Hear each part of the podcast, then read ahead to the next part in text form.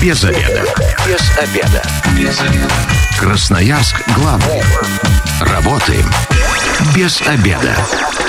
Добрый день, дорогие друзья. На часах 13 часов 14 минут пришло время для программы «Без обеда». Для вас в студии работает Александр Леонов. Что нужно знать о мужском здоровье? Как правильно за ним следить? Вот такую тему эфира мы сегодня выбрали. И не просто так, в преддверии праздника 23 февраля, Дня защитника Отечества. И э, у нас в гостях Артем Ершов, кандидат медицинских наук, врач-уролог отделения урологии РЖД медицины из города Красноярска. Артем, здравствуйте. А, здравствуйте, друзья. Да. Давайте, Артем, наверное, познакомим для начала наших радиослушателей, кто такой врач-уролог, э, с какими болезнями он борется, да, и всегда ли это мужские заболевания? Э, да, давайте начнем со специальности. Дело в том, что врач-уролог – это хирургическая специальность, это специалист, э, который занимается лечением заболеваний органов мочевыделительной системы у женщин и мочевыделительной половой у мужчин. То есть наше, конечно, в основном заблуждение такое в обществе есть, что врач-уролог это только мужской доктор. Uh-huh. Это, конечно же, не так. Мы занимаемся в том числе и хирургическим лечением э, заболеваний у женщин. Это и мочекаменная болезнь, это различные образования э, в мочевом пузыре, циститы. Э, у мужчин это заболевания половых органов. Делаем все. Угу. Я хочу на, сообщить номер телефона прямого эфира 219 11 10. Дозванивайтесь, можете задать вопрос нашему специалисту, либо написать э, в любой из мессенджеров Viber, WhatsApp, Telegram по телефону 8 933 328 102 8. Я напомню, что эфир у нас сегодня медицинский, есть противопоказания, требуется консультация специалиста. А, Артем, вот э, по статистике, я когда смотрел, готовился к программе, мужчины живут меньше, чем женщины. Это с чем связано? Мы, мужчины, плохо следим за своим здоровьем, халатно к нему относимся? Ну да, это, конечно, немаловажная часть. Вот у нас э, ежегодно годы, год начинается, и Росстат всегда рапортует о том, что общая продолжительность жизни у нас э, в России растет.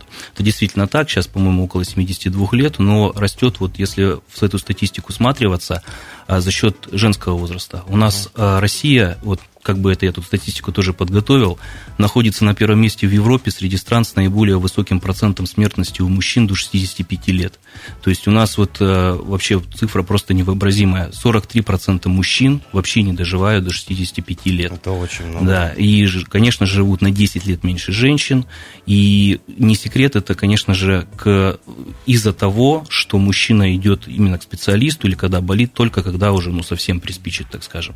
Вот сразу вспоминаю начинается пациент, у нас есть урологическое такое заболевание, водянка, оболочка яичка, uh-huh. то есть когда мошонка там в размерах увеличивается, кстати, воспаление. И вот пациент, то есть, ну, конечно, казуистический такой случай, то есть он с гордостью, в кавычках, это мошонку носил в течение пяти лет и обратился только тогда, когда уже, ну, просто штанов не, размеров не хватало, чтобы э, не мог, не мог дотянул уже ходить. Да, дотянул до последнего. Ну, конечно, это такие случаи редкие бывают, но между тем вот очень хорошо показывает то, что пациенты у нас, конечно же, страдают из-за безразличия к самому себе, а может быть из-за чувства стыда, потому что у нас вот а, к урологу пойти, вы знаете множество вот этих шуток, uh-huh. да, что а, пальцевое ректальное исследование, ну, это постоянно, да, это а, для мужчины вот что, это что-то невообразимое, то есть, ну, и вот, конечно же, то идет, стесняется ходить, да, да? унизительно, ну, унизительно. вот унизительно, конечно, это, но, наверное, пропустить онкологическое заболевание, ну, это, наверное, менее унизительно, да, чем если бы там к урологу пойти.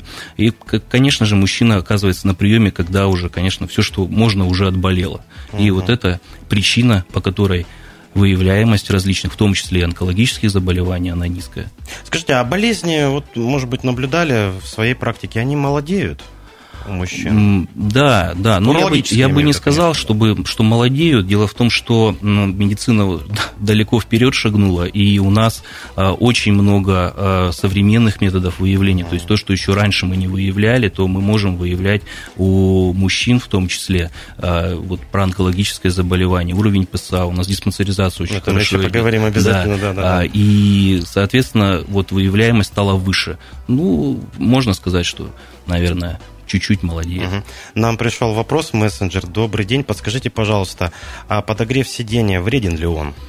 А, да, друзья, заморозки, конечно, они были у нас тут э, раньше, может быть, возвращаются. Ну и утром, вечером, конечно же, мы прогреваем авто, садимся там в одубевший кожзам и в первую очередь врубаем, конечно же, подогрев. Угу. И однако в отношении простаты здесь не так все просто. Дело в том, что если, допустим, пациент ни разу простатитом в своей жизни не болел, это воспалительное заболевание угу. простаты, ну, перебарщивать с подогревом как бы не страшно. Если же прецеденты все же случались, там учитесь, надо температуру, конечно, балансировать. Почему? Дело в том, что простатит, он такое заболевание, ну, модное слово, камбэком может, то есть постоянно рецидивировать может. И пусковым механизмом, конечно же, может стать, как известно, вот всем говорят, не переохлаждайтесь, но также не перегревайтесь. Не перегревайтесь. Потому что не сами, конечно, они вызывают именно воспаление, но факторы, предрасполагающие к этому ведет. И вот э, приземлиться там в холодное кресло, конечно, нещадно жарить его там как сковороду, конечно, не стоит. Ну, самое простое, вот как мы советовали. Периодически включать, выключать. Да, его, то есть, допустим, э, грейтесь заблаговременно. Завели машину, врубили подогрев, ласточку свою почистили от снега, закончили, сели за руль, подогрев выключили. Ну, вот э, на своем примере скажу так. Э, вечером приехал с работы, включил подогрев, э, выключил машину, все, прогреваю утром, она, естественно, у меня тоже прогревается и сиденье. Да. Сел в машину, отключил, все, теплое Да, кресло. все. И периодически, там, понятное дело, если до работы там 10 минут, то можно, можно не регулировать. Но если в пробке uh-huh. стоите или работа сидячая, водитель, то, конечно же, э, нещадно жарить не нужно. Да. Вот еще один вопрос пришел. Здравствуйте. А частый поход в сауну, в баню может отразиться на здоровье предстательной железы? Ну, то же самая ситуация, как и с подогревом. То есть здесь, конечно же, нужно регулировать температурный режим. Uh-huh. Если накануне, к примеру, были какие-то урологические операции, мы очень часто в своем отделении это говорим об этом пациенте. После урологических операций, после любого вида лечения, перегревания э, в сауны, бани, они в течение 4-6 недель запрещены. Угу. Дальше в обычном режиме. Ну, давайте тогда скажем, с какого возраста мужчине необходимо часто э, ну, появляться на приеме у уролога, и как часто это делать? Да, действительно, существует такое понятие, как диспансеризация, и каждый мужчина, ну, по крайней мере, в Европе, там, в Америке, он, он знает, там это обговаривается очень четко, что если после 50-45 лет ежегодно должен посещать даже при отсутствии каких-либо жалоб uh-huh. уролога. И у нас это тоже есть. У нас после 50 лет мужчина должен ежегодно ну, на, на уровне поликлиники у терапевта, можно к урологу записаться, проводить исследования. То есть какие? Это минимальное обследование, это простат-специфический антиген, это кровь на онкомаркер. Дальше УЗИ предстательной железы, УЗИ остаточной мочи, осмотр у уролога э, очный и можно тестостерон сдать. То есть это уровень полового гормона. Так, это вы сказали после 50? После 50 лет ежегодно при отсутствии угу. симптомов. Если, допустим, симптомы какие-то были, либо, а, допустим, в родове были какие-то, к примеру, урологические заболевания, онкологические заболевания, угу. с 45 лет. 45. 45. А если кто-то просто переживает и хочет вот для спокойствия души провериться, то в любом возрасте, пожалуйста. Да, там, сделайте УЗИ, обратитесь к урологу, он вам поможет. Угу. А вот э, многие мужчины, наверное, кому за 45, за 50, знают что, три таких буквы ПСА. Да. Да. Давайте для всех остальных разъясним, что это такое, какой у него должен быть уровень. Да, простат-специфический антиген, то есть это уровень ПСА. А, по-моему, он был введен еще в Америке в 1970 году, и вот с тех пор ежегодно, и у нас в том числе, он в клинических рекомендациях есть, ежегодно мужчина должен сдавать. Уровень ПСА не должен быть выше 4 нанограмм на миллилитр.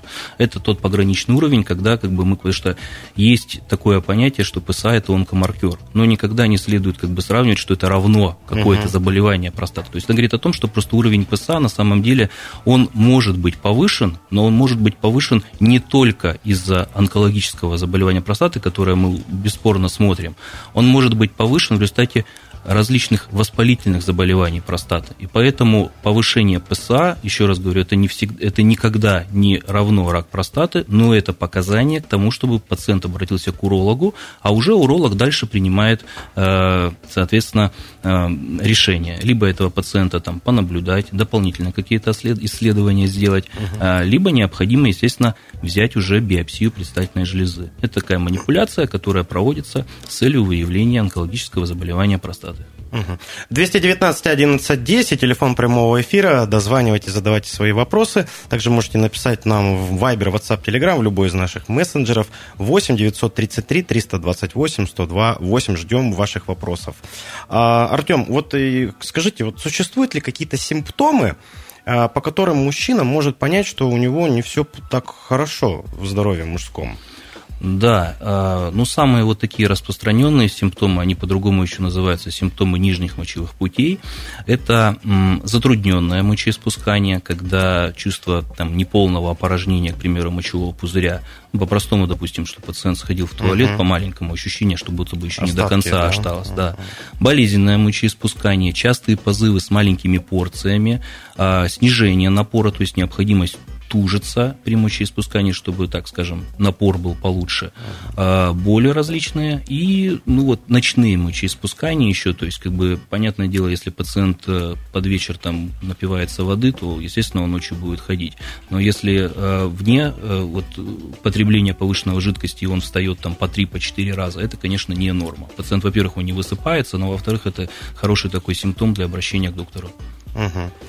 А если один-два раза, ну, тоже не совсем ну, все в порядке, да? Можно понаблюдать, может быть, это такое. Угу. А вот нам как раз вопрос, мессенджер пришел. Добрый день, работаю на вахте на постоянном холоде и стал замечать, что просыпаюсь на час раньше обычного. А, здесь, конечно, вопрос такой. Здесь нужно режим, а, ну, во-первых, если на вахте, если там ночная в основном работа, то есть есть такое понятие, как режим смены или циркадные uh-huh. ритмы. То есть, допустим, если пациент, а, у него в основном работает, или наш, наш э, мужчина, который обращается к доктору, вечером или ночная работа, то, естественно, утром он спит, то ночью у него все это активизируется, и мочеиспускания нет. Поэтому здесь еще нужно режим сна, э, труда и отдыха определить. То есть, если, конечно, в основном э, утренняя работа и ночью он встает чаще, это показание для того, чтобы к урологу обратиться. Просто пообследоваться, а дальше посмотреть, может, и проблемы никакой нету. Угу. Есть такое очень хорошее исследование, дневник мочеиспускания, то есть, когда вот мы в течение нескольких дней определенно пишем, сколько, когда и сколько выделилось, и, соответственно, можем определить, норма или это или нет. Угу. Так, вот еще один вопрос мессенджера пришел. Э, звоня... Звонить, видимо, стесняются наши радиослушатели. Здравствуйте, беспокоит часто боль внизу живота. Боюсь, что у меня будет киста простаты что делать? Ну, видите... Э, Главное не накручивать да, себя, но да, не пациент уже сам уже залез, видимо, в интернет, уже да, посмотрел, ой. потому что это очень часто такая проблема, что когда к урологу приходят, у нас люди очень э, грамотные, э, в интернете все можно прочитать, можно прочитать и диагноз, выставить себе и даже лечение. И доктор, это, знаете, тот специалист, который только выпишет рецепт, и мы можем сходить. Ну, конечно же, это далеко не так, потому что каждый случай индивидуален. Э, ну, по крайней мере, э, про кисту простаты ничего говорить не буду, потому что это такой диагноз, который еще нужно подтвердить. Но боли – это, конечно же, показатель к обращению к доктору. Минимально хотя бы нужно сдать общий анализ мочи и дальше смотреть. Ну, а там, может быть, у него проблемы не по части вашей, как у да, да, потому может что, быть, по части невролога Конечно, конечно, да, ситуация такая, потому что у нас вот люди очень часто э, болит боли в пояснице, пациент считает, что это почка, естественно, угу. что это камни ну, это пошли. Да, это многие так да, считают, многие. Конечно, и, да. Но по статистике проблемы урологические, боли в пояснице, всего находятся на пятом, на шестом месте. Первые, первые места топ занимает, это, конечно, неврологические проблемы. Это люмбалгия, это различные психодратические проявления. Ну, конечно, к уролога стоит посетить для того, чтобы мы посмотрели, исключили наше. Но, вероятнее всего, проблема может быть вообще неврологического характера. Ну, вот нам как раз сегодня один из радиослушателей написал, что он на вахте работает. Да, какие угу. профессии чаще всего подвержены заболеваниям по части урологии? Ну, конечно же, это все профессии, которые связаны с такой длительной сидячей э, работой, потому что э, определенное положение, э, мышцы нижних конечностей, они в том числе и способствуют как насос для того, чтобы вся вот эта венозная кровь выходила из малого таза, в том числе Э, простаты и лучше кровоснабжение было. Сидячая работа, конечно же, э, ведет к тому, что вот этот венозный стаз, он в малом тазу становится больше, и это является основным или одним из факторов для дальнейшего воспаления.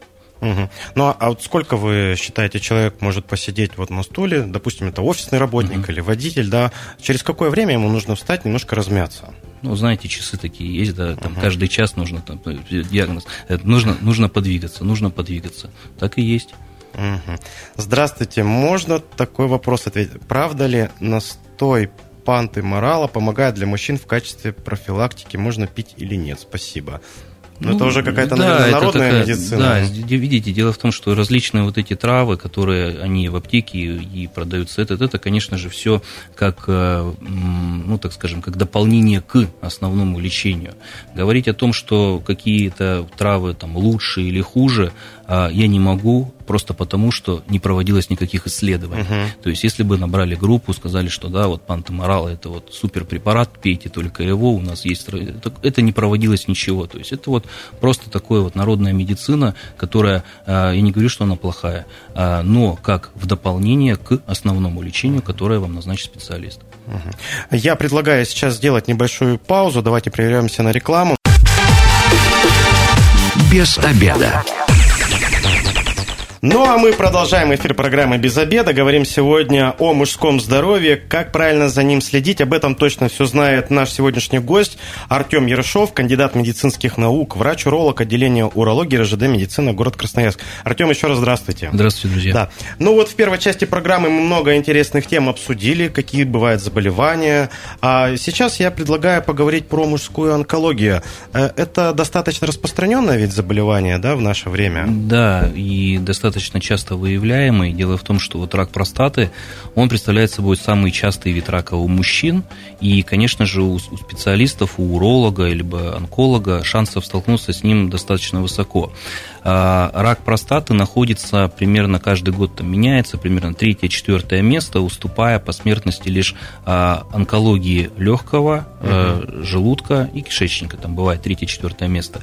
И, конечно же, вот в том числе мы раньше говорили про ПСА, это первый вот так вот этап на выявление. Первый звоночек. Да, первый, да. То есть нужно вот именно этот анализ дать для того, чтобы понять, что дальше делать и нужно ли даже пациенту обследоваться более детально у уролога. Но это лечится? Да, естественно, лечится. У Главное нас, не запускать. Да, надо, конечно. Да? То есть вот с учетом вот современной диагностики, выявляемость и благодаря этому выявляемость э, рака простаты происходит на более ранних стадиях, то uh-huh. есть на тех стадиях, когда еще возможно любое лечение, в том числе и радикальное хирургическое, и пациенты э, живут и живут долго. А в каком возрасте чаще начинают болеть?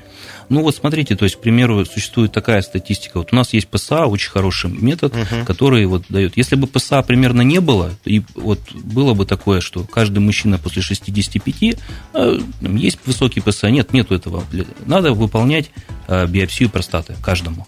И вот у каждого Б5 в биоптатах приходило э, какие-то либо изменения, характерные для достаточно распространенные. Угу. То есть человек даже чем и чем выше возраст, тем более распространенный. Человек может, допустим, допустим, ну, он в отличие от аденома предстательной железы, это проблема с мочеиспусканием, которые клинические симптомы есть какие-то у пациента. Пациент обращается, потому что э, моча плохо идет, uh-huh. натуживаться приходится. Онкология и рак простаты.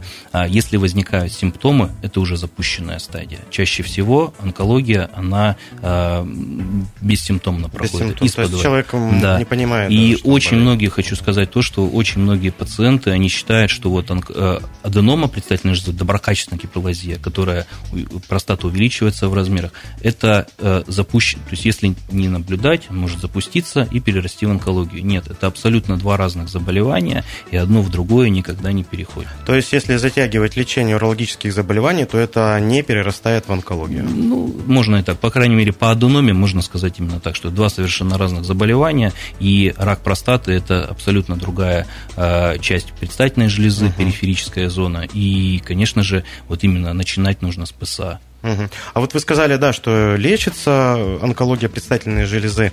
А какими способами? Это какая-то терапия лучевая, да? А у нас этим очень хорошо занимается онкологический диспансер. И, конечно же, а, есть большой, а, вот, большие виды скажем, лечение, комбинированное есть лечение, есть, допустим, криодеструкция, есть радикальная простатэктомия, это хирургическое лечение, которое в том числе а, выполняется лапароскопическими методиками, то есть это методики без больших разрезов, то есть есть манипуляторы работают. И, конечно же, это все приводит к тому, что пациент гораздо быстрее приходит в норму и быстрее выписывается. 219 11 10, телефон прямого эфира, можете нам дозваниваться, задавать вопросы, а также написать в любой из мессенджеров Viber, WhatsApp, Telegram по телефону 8 933 328 102 8. Я напомню, что эфир у нас медицинский, есть противопоказания, требуется консультация специалиста. А одно из самых распространенных заболеваний по урологии – это, наверное, камни в почках. От него страдают как мужчины, так и женщины. А, кстати, а кто чаще? Статистика разная бывает. Э, есть такая статистика, что примерно до 50 э, лет в основном страдают женщины, угу. после 50 идет мужчина. Вот. Ну, при, при, примерно там 48-50% это несущественная разница. Страдают все. Это особая такая проблема трудоспособного возраста. И, конечно же, самое массовое заболевание среди, уролог, среди урологических пациентов, потому что примерно, вот, примерно в нашем отделении РЖД медицины uh-huh. это примерно 60-70% пациенты с мочекаменной болезнью, либо э, с осложнениями, которые вызвала мочекаменная болезнь. Потому что кам- камни – это рецидивирующее заболевание, то есть это нарушение обмена веществ, многофакторное заболевание. А у пациента в течение жизни могут очень много камней образовываться, и проблему могут вызывать в том числе и совсем мал, маленький камень, там, примеру, там 2-3 миллиметра, потому что, что он застревает в мочеточнике. Такой мочеточник – это тоненькая трубочка, которая соединяет почку с мочевым пузырем. Uh-huh. И, то есть любой камень, который даже совсем маленький, он может вызвать большие проблемы у пациента. Так и мы занимаемся лечением, также хирургическим лечением. Это коралловидные камни, это особая форма камней, то есть когда буквально буквально камень... А, то есть у них еще разные виды бывают? Да, которая камень буквально всю почку прорастает, то есть и раньше таких пациентов боялись оперировать, и очень, очень тяжелые были операции. Сейчас же, конечно же, с учетом современного развития урологии, в том числе у нас эндоскопическая методика, которая спокойно... То есть больших прокол... разрезов сейчас не делается, в основном все проколы, Вообще да? нет, то есть это, это вот мы последние, вот на базе нашего, допустим, отделения, к примеру, mm. под, под руководством заведующего отделения дорожной больницы э, доктора наук Бережного Александра Григорьевича, а, мы последний раз открытую операцию, наверное, ну, года два назад, наверное, делали.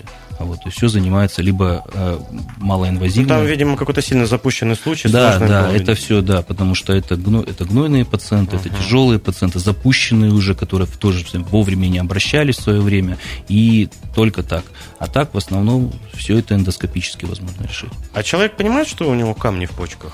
Да, это событие в жизни человека, потому что вот у нас женщины, допустим, uh-huh. которые в свое время и роды были, и все, и то есть вот считается, что э, рождение рождения ребенка это такая сильная достаточно боль. Так вот, когда камень идет, а женщины говорили, что рожать даже легче, вот чем, да, да, то есть это боль, это нестерпимая, и вот у нас пациенты, которые уже неоднократно рожают, так скажем, камни, когда камни выходят, а, они эту боль очень, очень хорошо запоминают, то есть вот камень, он, есть пациент, которого там камни в течение года постоянно идет, он вот каждый год приезжает, говорит, у меня камень пошел, все, я чувствую эту боль, все.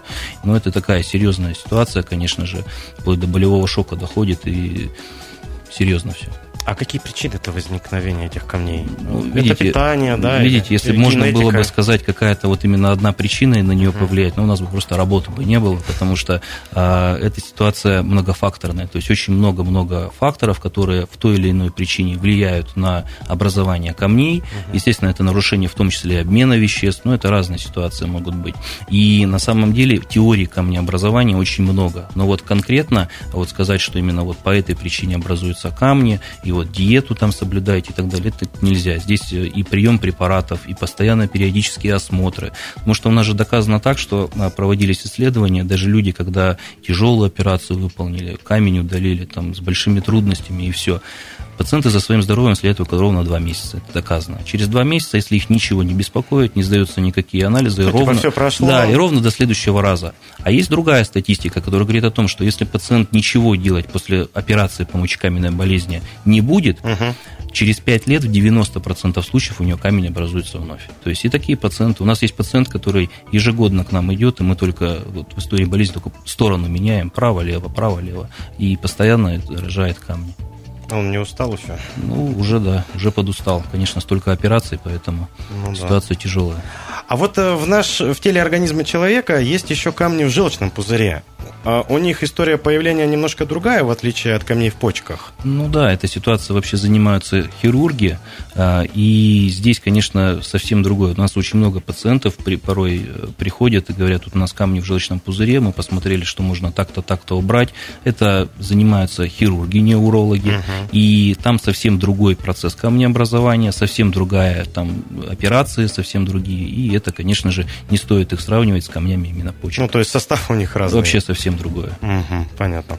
Так, а, ну, раз мы говорим о мужском здоровье, точно все мужчины знают, что такое тестостерон. Для чего он вообще нужен в нашем организме и какие показатели вот должны быть у здорового человека мужчины? Ну, тестостерон это э, о нем, наверное, все уже и могут и читать, и, и говорили, только ленивый, наверное, о нем не говорил. Это король гормонов, по-другому называется, гормон королей, то есть это основное, так скажем, топливо в кавычках для мужчины. А тестостерон, он с пубертата, начиная с 16 лет, там, с 15 начинает активно вырабатываться и достигает своего, так скажем, пика где-то в 30-35 лет. Угу. После этого потихоньку тестостерон снижается. И вот э, в зависимости от уровня тестостерона, который физиологически у мужчины, мужчина ну, чувствует себя как мужчина. Соответственно, это э, гормон, который влияет на вторичные половые признаки, на грубость голоса, волоснение, то есть а на, на психологическое состояние мужчины как мужчины, то есть он победитель, он угу, все хочет делать, да, завоеватель. А, и, конечно же, он влияет на а, положительный, так скажем, азотистый баланс, то есть от него растут мышцы и все остальное, то есть поэтому его используют порой их не так, как надо. Э, норма тестостерона от 12 наномоль на литр и до 36. То есть вот в этом уровне это, так скажем, физиологический э, уровень тестостерона, который, э, за который выше и ниже не должен тестостерон быть. Угу. А если он вот ниже у мужчины до 35 лет, что необходимо делать? Ну, во-первых, это симптомы, конечно, такие возникают, что это и слабость, и апатия, угу. и э, снижение либидо сексуального влечения, и частота, количество половых контактов у мужчины снижается. То есть, ну, ничего делать, грубо говоря, не хочется в конце рабочего дня. А, книжку это, почитать, да? Да, да, даже книжку там только, телек. Вот. И это, конечно, э, первый признак того, что необходимо, ну, во-первых, посетить специалиста и сдать анализ, ну, хотя бы на общий тестостерон. Если мы видим снижение, мы дальше определяемся, потому что на самом деле гормон очень такой коварный, э, его снижение может быть связано с, друг, с любыми заболеваниями, то есть так как первичный, там, допустим, гипогонадизм, вторичные какие-то заболевания, может быть вообще неурологические заболевания, которые в том числе снижают тестостерон, может быть пациент по поводу других заболеваний принимает какие-то препараты, препараты, которые в том числе могут его снижать. Конечно, это, ну, это причина для такого более скрупулезного. То есть этим занимается врач-андролог, uh-huh. и андролог, он обычно помогает выявить причину снижения и помочь повысить тестостерон. Вот нам вопрос мессенджер пришел. Здравствуйте. А с какого возраста и как часто нужно показывать урологу мальчика? 9 лет сейчас ему. Ну, вообще, на самом деле, первичный патронаж, вот, допустим, э, у уролога это там, рождения, там занимаются это обычно э, детские урологи. А, примерно на 16 год, там вот 9 э, класс, 10 класс, э, постоянно идет осмотр уролога, э, у, у хирурга, чаще там уролога нету, мальчиков, и там определяют ну, показания. И вот первые пациенты к нам, когда идут, это с 16 лет начинается, это варикоцель, это варикозное uh-huh. расширение вен мошонки. Очень много таких пациентов. И вот начиная с этого возраста примерно такие профосмотры у детей производятся. Ну а дальше, допустим, вот мы проговорили уже до 50 лет, все, что остальное, вот этот промежуток промежуток, это, что называется, по требованию. Если что-то беспокоит, необходимо идти. Если ничего не беспокоит, там, лишнего обследования, знаете, есть такое выражение «не чешется, не чешись», да, то обследоваться можно только по каким, когда, когда какие-то жалобы есть. Угу. Вот я когда к программе еще готовился, прочитал, что многие профессиональные спортсмены, мужчины, часто обращаются к урологу с проблемами. Так ли это и почему так происходит? Ну да, вот э, из-за этого же тестостерона все хотят, допустим, поменять, большинство людей, которые в том числе и в спортзале занимаются, хотят повлиять на свою как-то композицию тела. А Химию принимают, да, вы это имеете да, в виду? Да, да, то есть, ну, это все не секрет, и порой это производится по таким, то есть кто-то где-то прочитал, в интернете все написано, как и что, что, и все это проводится. То есть, конечно же, никакого контроля нету, и мы потом, э, уже когда к урологу приходят, там уже такие плачебные ситуации, когда и гормонов нету, и, и ситуация, ну, порой пациент только на ЗГТ, на заместительной гормональной терапии своего тестостерона больше не будет. Вот. Ну вот э, время программы, к сожалению, уже подходит к концу. Давайте какие-нибудь советы для наших радиослушателей, что необходимо делать, чтобы следить за своим здоровьем, ну, в том числе и мужским, раз мы про мужчин говорим сегодня. Да, вот хороший, э, допустим, фразу Марк Твен сказал, это Единственный способ сохранить здоровье – это есть то, что не хочется, пить то, что не любишь, и делать то, что не нравится. То есть вот э, это э, питание правильное, ограничение фастфудов, э, курение, ограничения. Энергетики Энер... различные. ну да, это тоже влияет. И, конечно же, активная жизнь, то есть в том числе и половая регулярность, это тоже никто не отменял. И ходьба, кардио, кардио. Поэтому больше ходите, больше это проблема с, просто, с простатой у вас как бы, по крайней мере, один из факторов вы э, будет исключить исключите можно, да, да, из всего остального. Угу. Это самое основное, наверное. И, ну, конечно же, извиняюсь, угу регулярный осмотр у уролога после 50 лет. Регулярный э, раз в полгода или раз в год? Раз в год при отсутствии жалоб. Угу. Ну, вот на этой ноте мы заканчиваем программу. От себя желаю всем здоровья, поздравляю с наступающим праздником. В гостях у нас был Артем Ершов, кандидат медицинских наук, врач-уролог отделения урологии РЖД медицины, город Красноярск. Артем, большое вам спасибо. Спасибо вам, что да, пригласили. Программу провел Александр Леонов. Она будет скоро опубликована на сайте 128.fm. Эм. Если вы, как и мы, провели этот обеденный перерыв без обеда, не забывайте, без обеда, зато в курсе. Без обеда.